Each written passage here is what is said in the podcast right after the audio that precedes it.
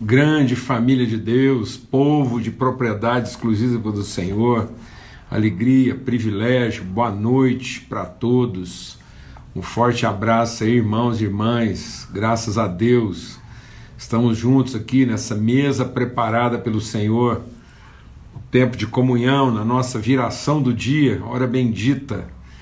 Não precisamos né, enfrentar a obscuridade sem revelação Deus tem nos providenciado lâmpada né, para os nossos pés, luz para o nosso caminho, de modo que a nossa caminhada seja segundo a direção e a orientação de Deus. Forte abraço aí para todo mundo, um grande privilégio, né, uma grande honra poder desfrutar aí dessa mesa junto com os amados, em nome de Cristo Jesus. Muito bom mesmo. Que o Senhor faça resplandecer sobre nós o seu rosto e nos dê paz sempre. Amém? Forte abraço aí para os queridos, né? Como diz Paulo, para os de perto e também para os de longe. Muitos irmãos aí é, sentados conosco aí em lugares distantes aí, né? Outros países e né? cidades aí tão queridas, né? a gente tem tantos amigos aí, tantos irmãos, família grande. Muito bom mesmo. Graças a Deus. É, um forte abraço aí para todo mundo. Em nome de Cristo Jesus, que o Senhor faça resplandecer. Meu Deus, alguém aqui de Mantova, na Itália. Puxa vida, Ezo. Muito legal. Forte abraço aí para todo mundo, né?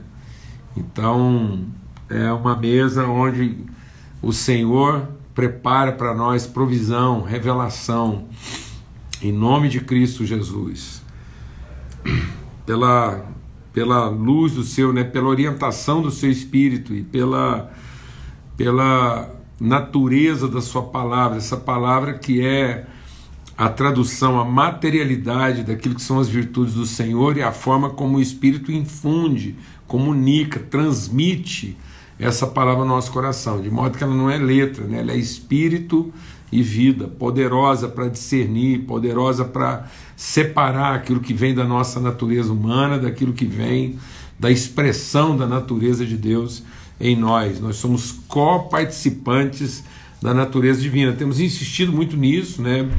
Essa é uma das partes essenciais assim da nossa reflexão aqui. Amém? Graças a Deus. Muito bom mesmo. E muita gente chegando aí agora ainda, né? Eu creio que é um horário que tem sido bom para a gente aí, um tempo bem objetivo, né? Bem conciso, exatamente nesse momento em que a gente pode refletir sobre isso, né? Como é que nós temos que guardar no nosso coração a palavra de Deus para não pecar, né? Para não se desviar, para não se equivocar na vida ele nos faz guiar né, por um caminho de justiça, um caminho que nos aperfeiçoa. Amém? Graças a Deus. Em nome de Cristo Jesus. Então, é, a gente está aqui meditando sobre a carta de Paulo aos Filipenses, né, uma carta que Paulo escreveu quando ele estava prisioneiro, ele estava em prisão, ele estava recluso e, e aí ele, ele, ele encontra em Deus né, esse movimento do Espírito Santo para abençoar seus irmãos, para ser essa fonte né, que jorra mesmo para a vida eterna. É, essa carta de Paulo aos Filipenses, logicamente que toda a palavra de Deus, né, toda a palavra de Deus é, é, é, ela é inspiração, ela é revelação, ela é fonte de discernimento. Mas a carta de Paulo aos Filipenses, né, notadamente, é, é uma carta que trata dessa questão da saúde emocional. Então, é, é uma carta bem assim de cura na área das, dos sentimentos, das emoções e das motivações. Tá bom?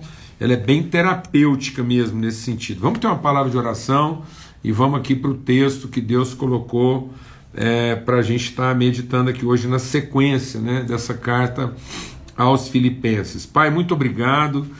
Obrigado a si mesmo pelo teu amor, obrigado pela tua bondade, a fidelidade do Senhor na nossa vida. Oh Deus, o Senhor é fiel, o Senhor é fiel, e a tua fidelidade dura, a tua misericórdia dura para sempre, são renovadas sobre nós a cada manhã.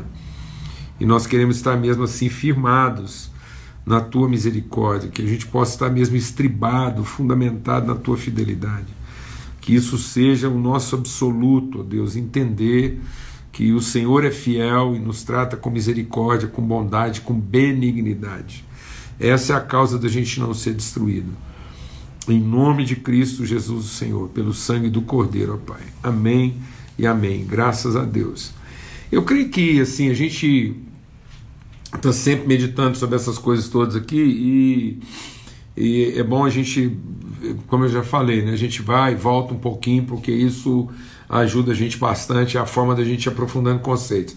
Vale a pena hoje a gente de novo lembrar que Paulo vivia uma situação bem sui generis, né, nessa situação aí de, da igreja em Filipos, que é aquela jovem que andava lá atrás e, e, e falando, e, e Paulo identificou um espírito imundo nesse contexto. Então é um, é um certo que não era bom, né? Então é bom a gente entender isso. Eu acho que o tempo todo Paulo está nos, nos desafiando a entender isso. Né? Tem tudo aquilo que aparentemente é o correto, é necessariamente bom. Né? Então é, é muita questão da motivação, é a questão do movimento. E às vezes eu estou. Tô eu, eu tenho uma atividade correta, mas um movimento é, ruim.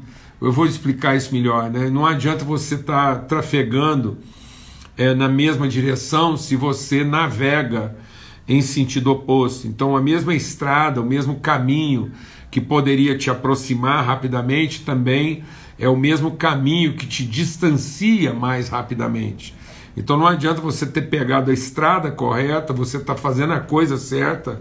Eu sempre uso esse exemplo: não adianta você ser o melhor motorista, é, ter o melhor carro e tudo funcionar bem, você ter bastante combustível, você ser habilidoso, ter o clima a seu favor, a estrada ser muito boa e você está na estrada certa, mas se você trafega no sentido oposto, então aquilo que deveria estar tá te aproximando, na verdade está te distanciando. Então, nenhum caminho nos desvia mais rapidamente do nosso verdadeiro propósito do que o caminho certo no sentido oposto. Vou falar devagar. Nada nos desvia mais rapidamente do nosso verdadeiro destino do que você está no caminho certo, mas no sentido oposto. Então você está desempenhando uma atividade correta, porque você está fazendo o melhor que você sabe fazer, você está usando um equipamento correto, você está no, no tempo e espaço correto, né? mas o seu movimento está gerando um trabalho negativo. Então é, essa é a, é a, é a lei física do trabalho. Né? Trabalho é força vezes distância. Então você está imprimindo muita força, você está consumindo muita energia, mas no fundo você não está se aproximando, você está se distanciando. Então você está é, percorrendo uma distância negativa. Uma distância negativa, você fez um grande esforço, você, você se dedicou, você se ocupou, você tem uma atividade, você gasta uma energia, mas o seu trabalho é negativo, porque você não deslocou, você não se movimentou na direção do seu verdadeiro propósito, pelo contrário. Então muitas pessoas elas estão sendo excelentes na sua atividade, são dedicadas na sua ocupação, né, são empenhadas no seu esforço, então não está faltando empenho, não está faltando dedicação, não está faltando é, força e não está faltando excelência. E muitas vezes as pessoas elas estão cada vez mais excelentes, cada vez mais dedicadas, cada vez mais sinceras, cada vez mais empenhadas, mas elas ainda não avaliaram o motivo do seu coração. E isso faz com que elas estejam trafegando no sentido oposto. O diabo fez isso com a gente, ele não mudou de assunto, ele só mudou de direção. Então o assunto com Deus é, o assunto que Deus estava tratando conosco era fruto. Então Deus disse: Olha, eu abençoei vocês para frutificar. E o diabo disse: Não, no dia em que você comer, então você será abençoado. Então, os elementos básicos da nossa conversa continuaram sendo o mesmo: bênção e fruto. Só que Deus colocava para nós a bênção para gerar o fruto, né? e o diabo colocou a bênção como consequência de ter comido o fruto. Então, em vez de ser geradores de vida, nós passamos a ser consumidores de vida. Então, muitas vezes, para nós, a salvação é a forma como Deus poupa a nossa vida e não a forma como Deus nos orienta a gastar a nossa vida. Então, o assunto não mudou. O diabo, Deus, a gente conversou muito sobre isso ontem, vale a pena a gente reforçar né, que o movimento de Deus é a sua natureza sendo revelada em forma humana. E, e muitas vezes a gente está aprendendo com a religião uma forma humana buscando uma condição divina. Então a verdadeira espiritualidade não é como o homem busca os lugares divinos, mas a verdadeira espiritualidade é como a natureza de Deus se revela através de nós em forma humana. Então, enquanto Deus está caminhando né, no sentido de se fazer homem, é, o diabo nos incitou a trafegar no sentido de nos fazermos deuses. Então, muitas vezes eu estou querendo ter o poder da divindade, o controle da divindade, o reconhecimento da divindade, mas eu não tenho o conhecimento da paternidade. Então, é, é nisso que a gente conversou ontem. Então, eu não tenho que fazer nada. Né, esperando receber reconhecimento, mas eu posso fazer todas as coisas revelando conhecimento. Então, é, é, é, não, é, não é você mudar. Muitas vezes, você pensa, ah, eu tenho que mudar. Não, eu não tenho que mudar muitas vezes, eu tenho que ser transformado. E às vezes você está esperando mudar de atividade. Se você, ah, eu tenho uma atividade secular e, e eu tenho uma atividade religiosa. Não existe isso. Tem muita gente até que me pergunta assim, pastor, você ouve música secular? Eu falo todas, porque todas que eu escuto são mais ou menos dentro desse século. Né? Então eu uso música, ouço música do secular, daquilo que é o século. Eu tenho atividade. Isso aqui é uma atividade secular, porque é uma atividade dentro desse século. Né? Então é diferente de uma atividade comercial. Então eu quero ter atitudes espirituais com atividades que façam sentido no nosso século. Então, a palavra de Deus diz que Davi, tendo servido a sua própria geração. Então, é, Davi foi um homem que fez sentido no seu século, na sua geração. Ele foi contextualizado e por isso ele faz sentido depois em todas as gerações. Se eu não fizer sentido na minha geração, eu não vou fazer sentido em geração alguma. Amém, amado? Então, em nome de Cristo Jesus. É, antes de você pensar em mudança, busque transformação. Não adianta a gente querer mudança se eu não estou sendo transformado. Glória a Deus. Aleluia. Então nós somos abençoados para frutificar. Por isso que ele diz assim: eu estou seguro de que aquele que começou vai terminar. Então esse é o movimento, um movimento que começa em Deus e aponta para Deus.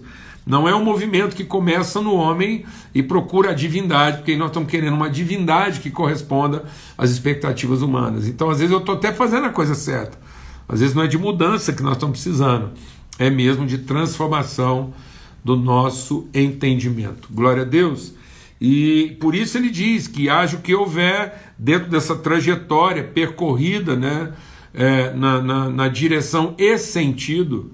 Então não adianta eu só estar na direção se eu não estou no sentido. Direção é a reta que liga dois pontos. Eu posso trafegar isso num sentido favorável, no sentido desfavorável. Né? É, no sentido do destino, no sentido inverso do destino. Então é nesse sentido que Paulo diz o que então? Eu então tenho certeza que em nada serei envergonhado, qualquer que seja a circunstância, Cristo será glorificado. Amém?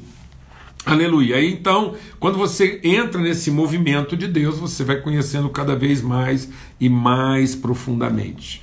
Glória a Deus. Né? De modo que isso gere uma consciência, uma consciência, uma maturidade.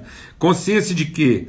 Consciência de identidade de ser, né, de nome, consciência de propósito, que é o outro, que você não vai estar apegado, não, nada façais né, por, por necessidade ou por interesse. Cada um considere os outros superiores a si mesmo. Né? Então, você entender que o nosso principal papel na vida é revelar ao outro aquilo que ele não sabe.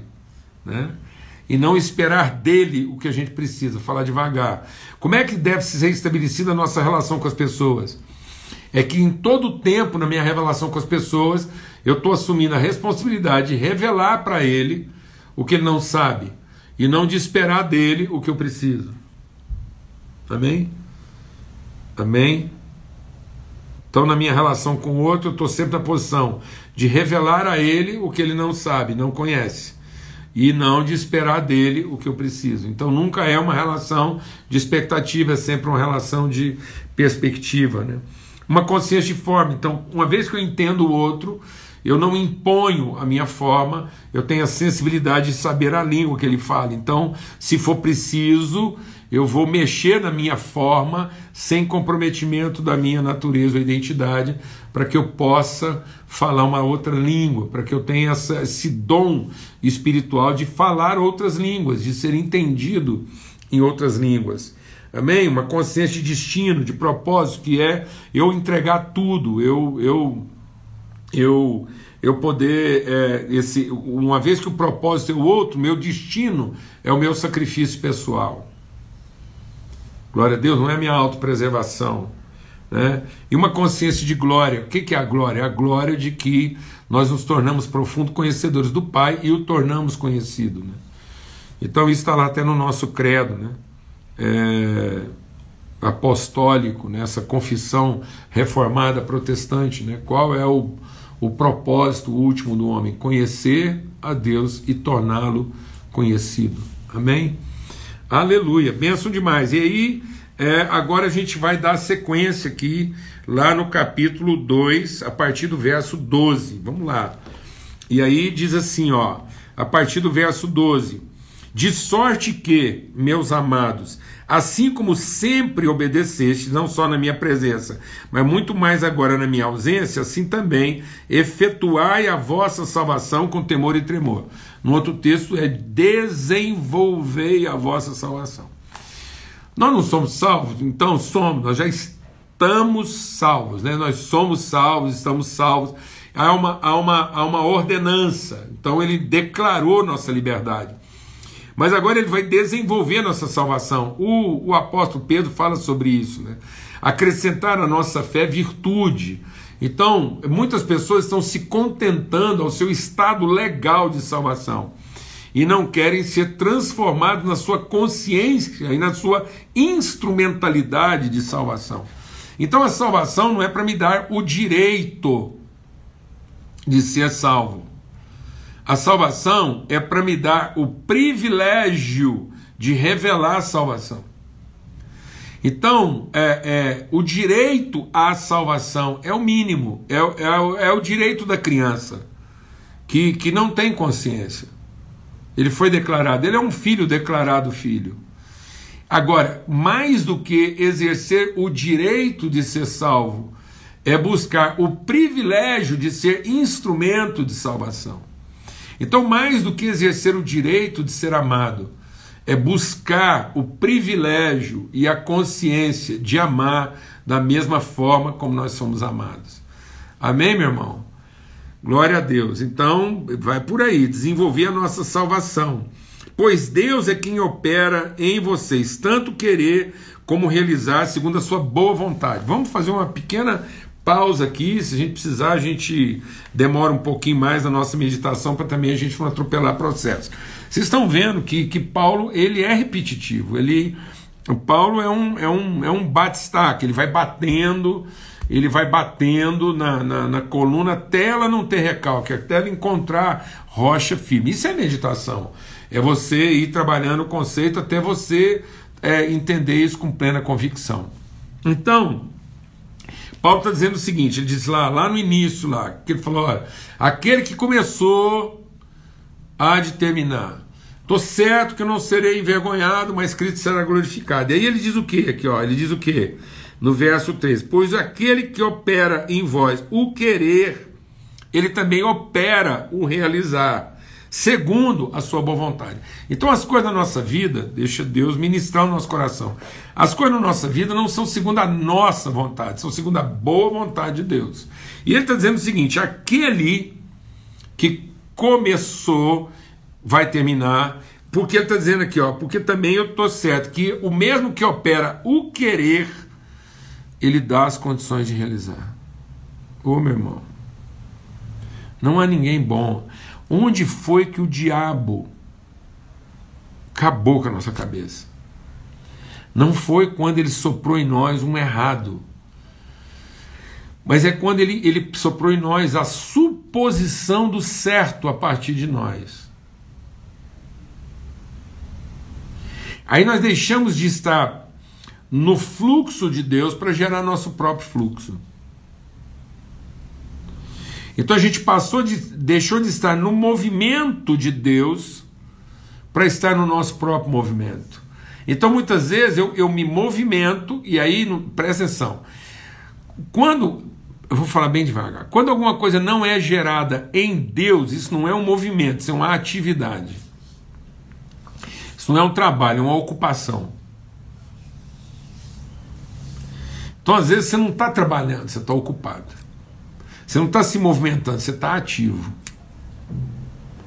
E às vezes você está hiperativo. Só é espiritual quando não é um, um, um, uma hiperatividade, mas é uma proatividade, ou seja, uma atividade em favor de um propósito. Não é nem em favor de uma meta, de um alvo, mas é do propósito, uma, uma eternidade de propósito. Então, um propósito eterno. Então ele diz o seguinte: eu estou seguro de que é, é, Deus que gerou o querer. Então o querer tem que ter sido gerado em Deus. Então a primeira coisa que a gente vai te aprender aqui hoje, em nome de Jesus, e aí você medita nisso. Vou falar uma coisa.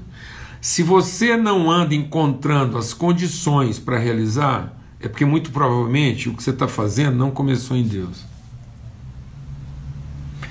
E quando alguma coisa começa em Deus, a única coisa que você não precisa se preocupar é as condições para realizar.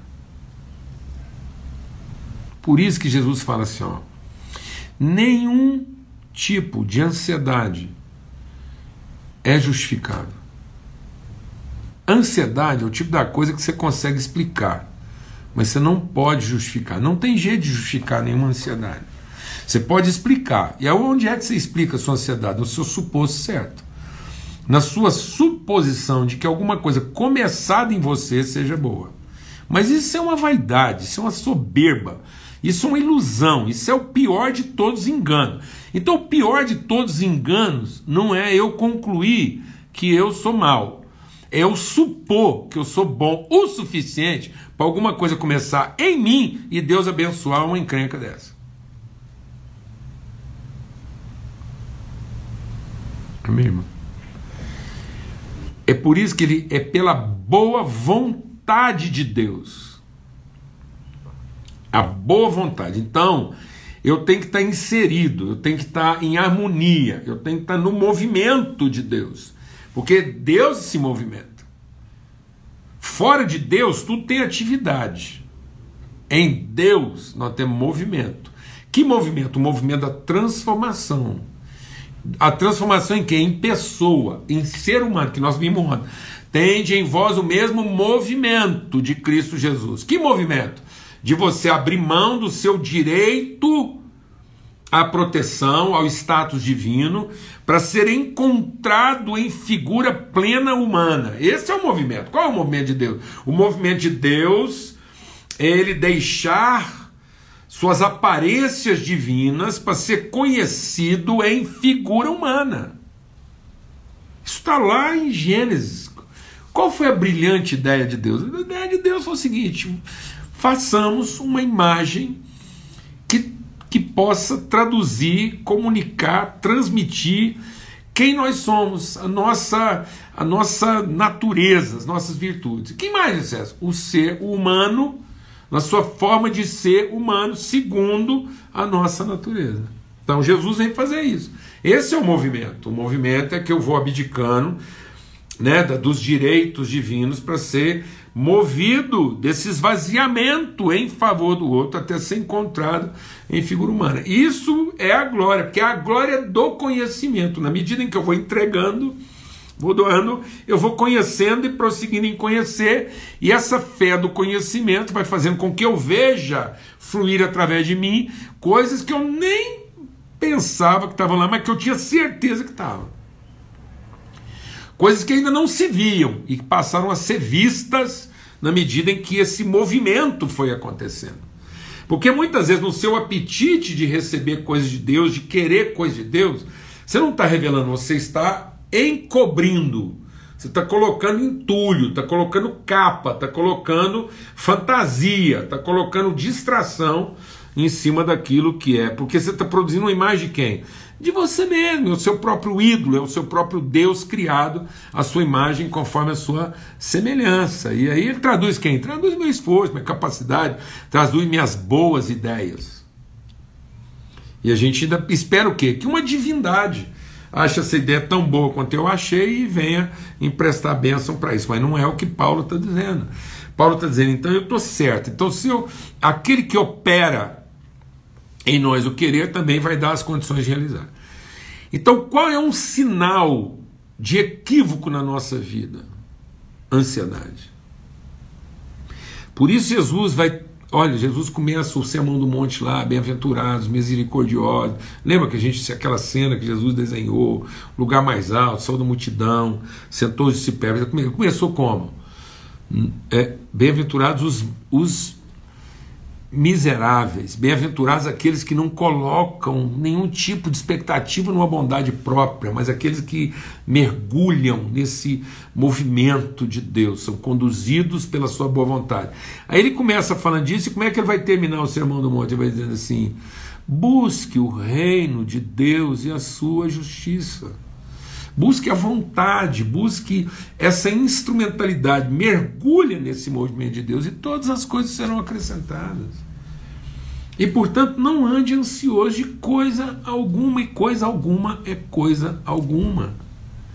Então, por que, que a gente está ansioso? Porque a primeira coisa que a gente pensa é que a ideia é muito boa, falta o quê? O recurso, não, amado? Quando a ideia é de Deus, o recurso foi colocado antes, ele não vem depois. Então, quando Deus dá uma ideia, é para que você conheça o recurso que já foi dado. E não que você faça o provisionamento do recurso que ainda não tem. Vou falar devagar. Todo plano que Deus coloca na nossa vida, toda ideia, é exatamente para dar materialidade a um recurso que já foi dado. Então, na verdade, quando o plano é de Deus, quando é gerado em Deus, Aquilo já está depositado porque o propósito de Deus é revelar virtudes que estavam encobertas e não eram conhecidas até que o plano fosse colocado em prática. Então eu não tenho que estar preocupado com o que virá, porque na verdade eu estou ocupado em revelar o que já veio. Então o trabalho com Deus não é buscar o que virá. O trabalho com Deus é para revelar o que já foi concedido. É para que a gente possa dar materialidade a um recurso que já foi depositado e que está disponibilizado. Então, ocupe o seu tempo em conhecer, ocupe o seu tempo em, em aprimorar o, o, conceito, gaste seu tempo lá com Deus. Não tenha preguiça. Começou, precisa corrigir, corrige. Corrige uma vez, corrige duas. Porque nós temos substância suficiente para isso. Amém. Deus não é esse Deus mesquinho. Deus não é esse Deus mesquinho, não, mano. Que a gente tem que, e também não é um Deus, assim, não é para.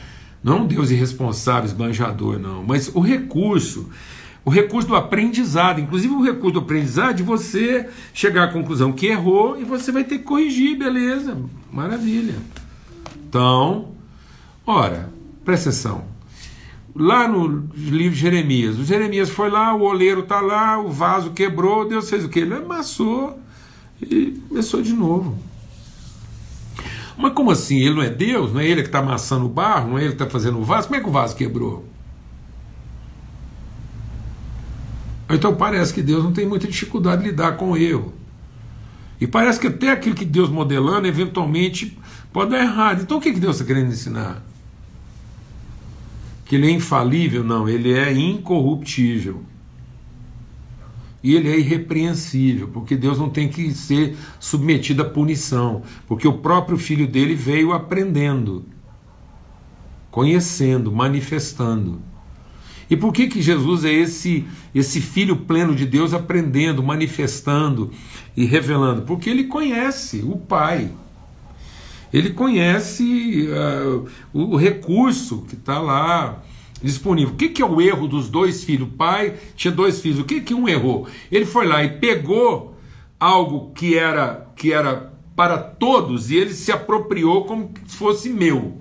E foi lá e gastou absolutamente. Ele mal sabia que quando ele voltasse, estava lá outro tanto esperando por ele.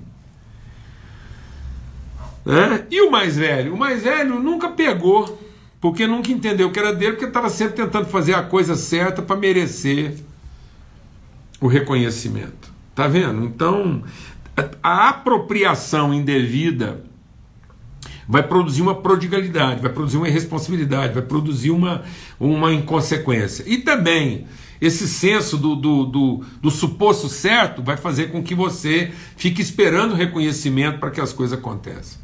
Então o que, que faltava, na verdade, para os dois filhos? Faltava conhecer melhor o coração do pai, que na verdade, quando repartiu, repartiu entre ambos e foi continuar produzindo, para que nunca faltasse é, aos filhos as condições para eles se tornarem homens perfeitos, homens plenos, gente desencanada, sem ansiedade, gente ousada, sem ser irresponsável.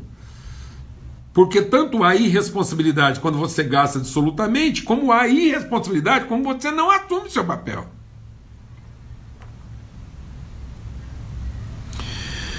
Vou falar uma coisa aqui difícil, mas é o seguinte: tanto é irresponsável o promíscuo quanto é irresponsável o tímido.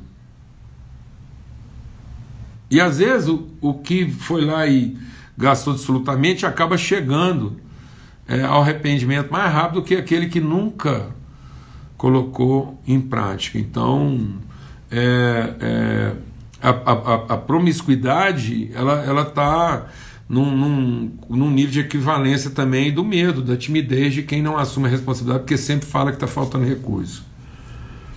Então, se nós não estamos encontrando as condições, se nós não estamos encontrando os recursos, então, amado, pensa sobre o que, que você começou aí, porque às vezes está faltando recurso é porque você começou em você, com a sua ideia, esperando a sua própria força ou esperando nos homens. Bem, a gente vai, é, é, na verdade, a gente queria ir hoje até o versículo 18. Mas como aqui essa, vai exigir de nós aqui uma coisa assim mais aprofundada, eu queria terminar aqui hoje, aqui no, no versículo 14, porque ele fala aqui, ó, segundo a sua boa vontade, façam todas as coisas sem murmuração e nem contenda. Porque isso fala desses dois aspectos. Então não seja uma pessoa que fica aí disputando o recurso, como se ele fosse pouco. E também não seja a pessoa que lamenta a falta dele. Então tem muita gente aí que está se apropriando das coisas como quem compete. E tem outros que estão negligenciando como se faltasse. Então se lembra bem que os murmuradores não entrarão no reino dos céus. Então, se a gente está murmurando a falta de recurso, está aí responsabilizando as pessoas. Então, em nome de Cristo Jesus, aquele que colocou em nós o querer, ele dá as condições de realizar. Então, aquele que colocou em nós o querer, dá as condições de realizar. Isso quer dizer que ao realizar, eu não tenho o direito daquilo que eu realizei. Fala devagar aquele que é, colocou em nós o querer, então se o querer vem de Deus, eu não sou proprietário do que eu realizo. Eu sou gestor, porque o querer vem de quem? De Deus. Então, ao realizar, eu não posso assumir o direito. Tem muita gente aí assumindo o direito do ministério, da obra, esse é o meu ministério, é a minha obra, a minha empresa, é meu isso, é meu aquilo. Então vou te falar uma coisa: então nada faça por contenda. É. Então ele diz aqui: nada faça por contenda, e nem também com murmuração. Então, se o querer vem dele e ele dá as condições, então nunca vou poder dizer que eu não realizei porque não tinha os recursos. E que ao ter realizado, em realizando, eu tenho o direito daquilo que eu realizei. Ninguém aqui tem o direito daquilo que realizou, o que eu queria vem dele, as condições vêm dele, e ninguém aqui pode lamentar as faltas de condição por não ter realizado. em nome de Cristo Jesus, o Senhor. Amém?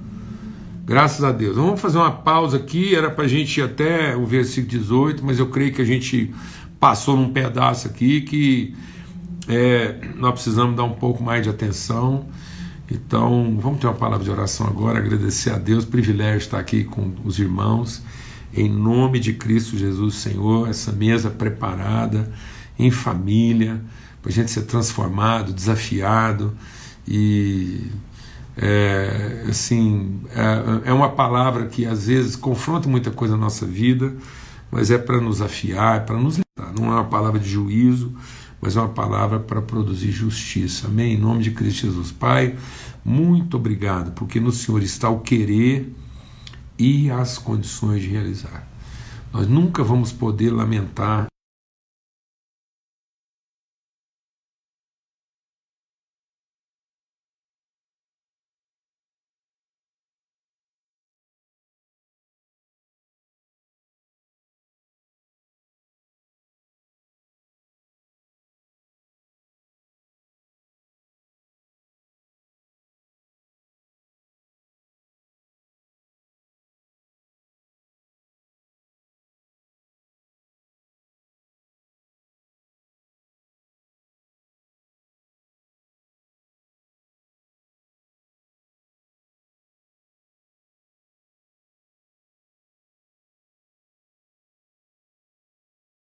8 horas nessa mesa preparada na viração do dia.